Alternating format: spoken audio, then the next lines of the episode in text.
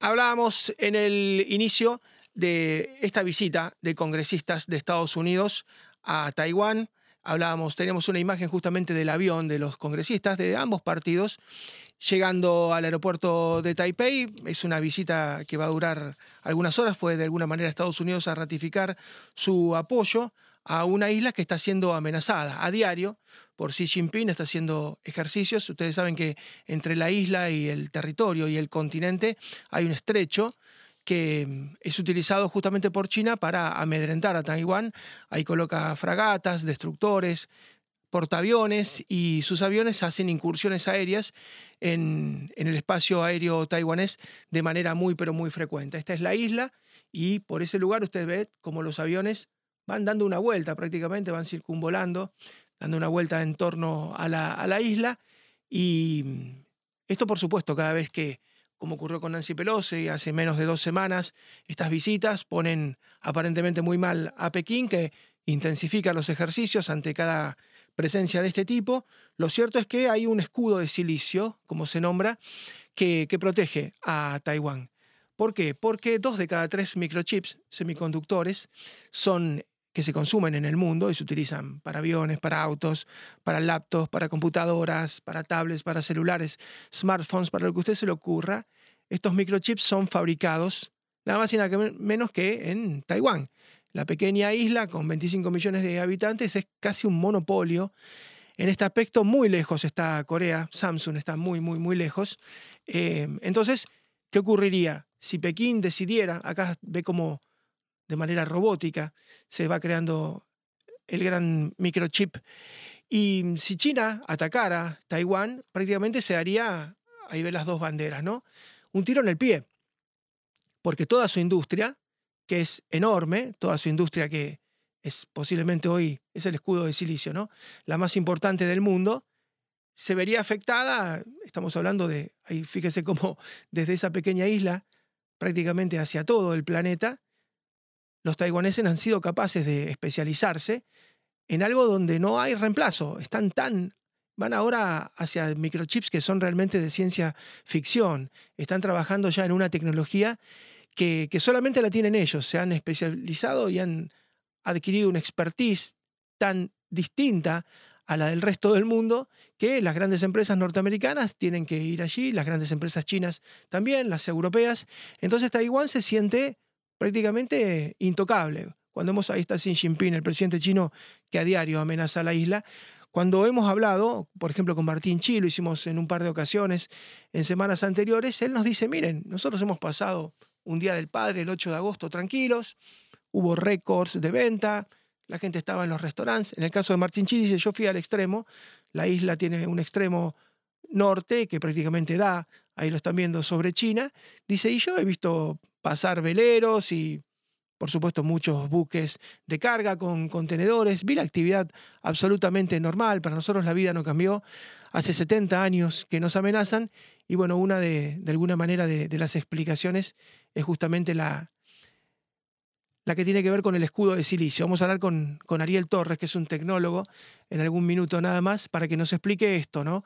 Eh, hay una enorme scène, hay un enorme sketch armado en torno a esto, pero, insisto, dentro de la isla tienen cierta tranquilidad. Vamos a estar en algunos minutos nada más. Usted me confirma si estamos con Ariel Torres o con Julián Gadano. Bueno, vamos a ir entonces con otro tema con Julián Gadano y vamos a hablar de, de otros de los temas que de alguna manera van conmoviendo al mundo y tienen que ver con la central de Zaporizhia en Ucrania Ustedes saben que Ucrania tuvo uno de los desastres más importantes a nivel nucleares de la historia de la humanidad, que fue Chernobyl, y ahora las tropas de Vladimir eh, Putin están disparando desde Zaporilla y saben que ahí no van a, tener una réplica, que las tropas de Volodymyr Zelensky no van a poder afectarlo porque podrían poner en juego nada más y nada menos que esta central nuclear. Vamos a hablar con Julián Gadalo, que es un experto en la materia. ¿Qué tal, Julián? ¿Qué tal? ¿Cómo, cómo te va?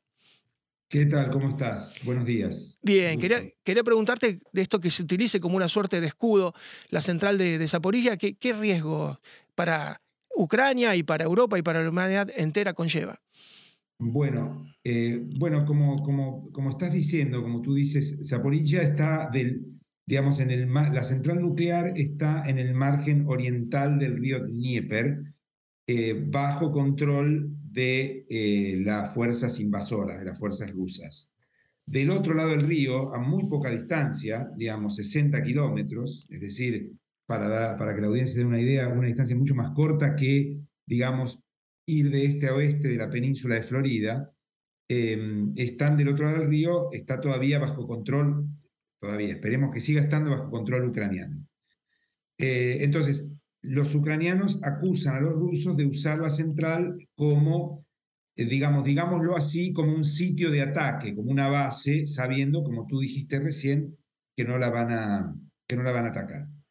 Eh, digamos, para, para tomar un poquito de, para, para, hablar en términos más conceptuales, si querés, en primera instancia, eh, yo diría que lo principal es escuchar lo que dice el Organismo Internacional de Energía Atómica, es decir, la, el, Organismo de Naciones Unidas eh, responsable del tema nuclear en el mundo, del cual tanto Ucrania como Rusia son parte, eh, de poner bajo control de terceros, es decir, desmilitarizar la central. Es decir, que se retiren las fuerzas rusas que, digamos, con independencia de qué nos parezca el conflicto militar, que las fuerzas rusas tengan garantía de que no va a ser tomada por, por, por, su, por las fuerzas ucranianas y que esté bajo control eh, la operación del propio organismo de Internacional de Energía Atómica y además bajo garantía de desmilitarización, es decir, esto lo agrego como idea mía, bajo control de eh, cascos, de cascos azules de Naciones Unidas, digamos. Me parece que es imperioso que ese tema se tome, que los rusos acepten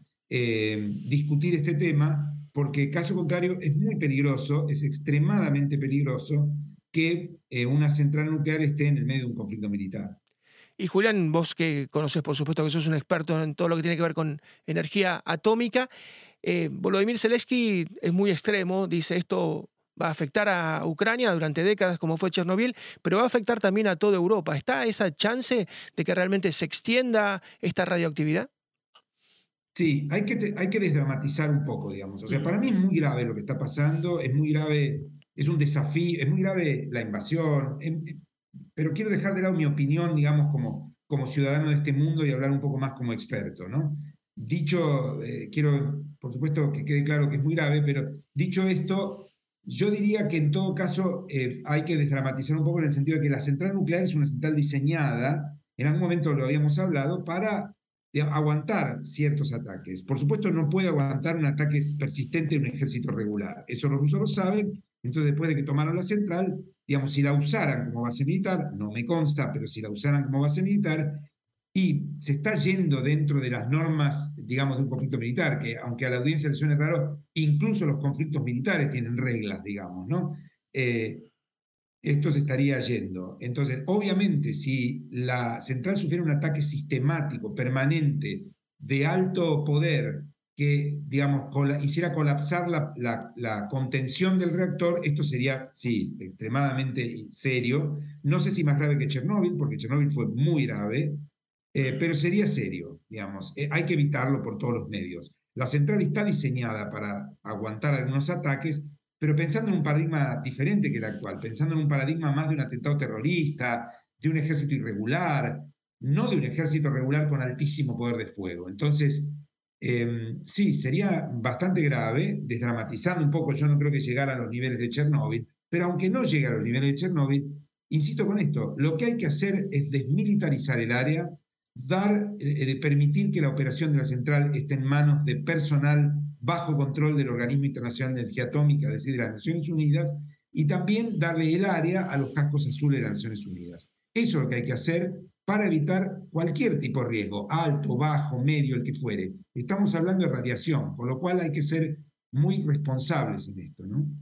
Y la última, Julián, sabes que cuando ya se retiró, había dejado de ser el secretario general, prácticamente el presidente de la Unión Soviética, Mikhail Gorbachev, dijo, eh, la caída de alguna manera del régimen soviético empezó en Chernobyl, ¿no? Porque no sonaron nunca las alarmas, nadie hizo nada, fue de alguna manera demostrar nuestra ineficiencia, todo falló en Chernobyl, por eso llama mucho la atención que sea el propio país, ¿no? La, propia gente que no toma en cuenta lo que, lo que ocurrió tan cerquita y cómo prácticamente hizo colapsar, porque fueron, el muro de Berlín cae en el 89, muy poco tiempo antes había sido Chernóbil, ¿no? Las consecuencias que trae son humanitarias, son económicas y hasta pueden ser políticas.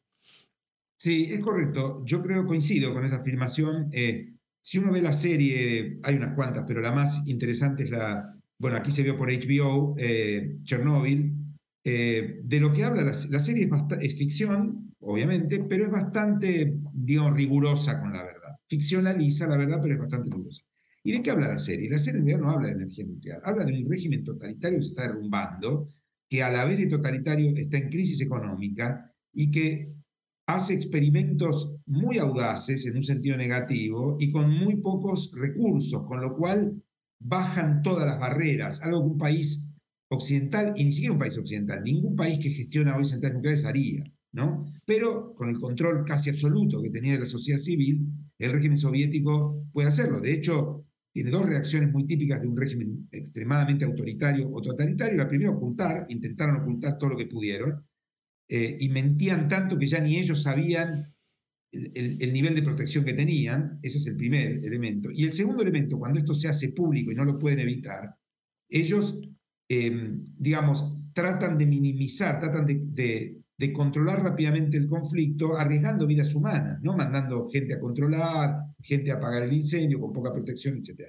Eso es inviable hoy. Acá tenemos un problema diferente, tenemos un ejército invasor que aparentemente está usando una central nuclear como escudo para acciones militares. Eso debe parar ahora mismo. No le conviene ni siquiera a la propia Rusia, porque si hay un accidente con la central, todos vamos a pagar. Insisto, desdramatizando, yo no dudo mucho que llegara al nivel de Chernóbil, porque la central de Zaporilla tiene mejores protecciones, pero estamos hablando de un conflicto militar. Entonces, debe estar bajo control del Organismo Internacional de Energía Atómica. Eso es lo que debe Julián, muchísimas gracias. Como siempre, un gran abrazo. ¿eh? No, por favor, a ustedes. Muchísimas gracias, un placer. El ingeniero Julián Gadano, que es experto en energía nuclear, que ha estado a cargo de la Secretaría de Energía de, la Nación en Argentina. Y algo que realmente están jugando ya no con fuego, están jugando con energía nuclear. Puede ser que Volodymyr Zelensky sea muy extremo, pero también puede ser que los misiles rusos fallan porque algunos son de la era soviética. Por eso han fallado tanto, por eso han destrozado tantas escuelas, tantos hospitales, tantos centros culturales, tanto shopping. No es porque sean unos criminales, que lo son, sino porque fallan, porque tienen muy poca precisión. Por eso los Sukhoi tienen que volar tan bajo, porque para ganar precisión se tienen que exponer mucho al fuego antiaéreo y eh, ya van más de 290 aviones que los ucranianos han logrado derribarle. Eh, no son buenos los misiles soviéticos y si alguno de alguna manera eh, no va al lugar donde tenía que ir, bueno, esto puede ser un verdadero desastre. Una pausa muy breve, volvemos con los últimos dos temas.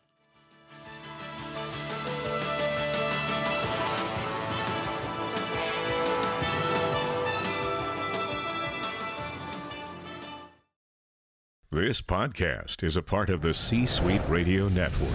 For more top business podcasts, visit c-suiteradio.com.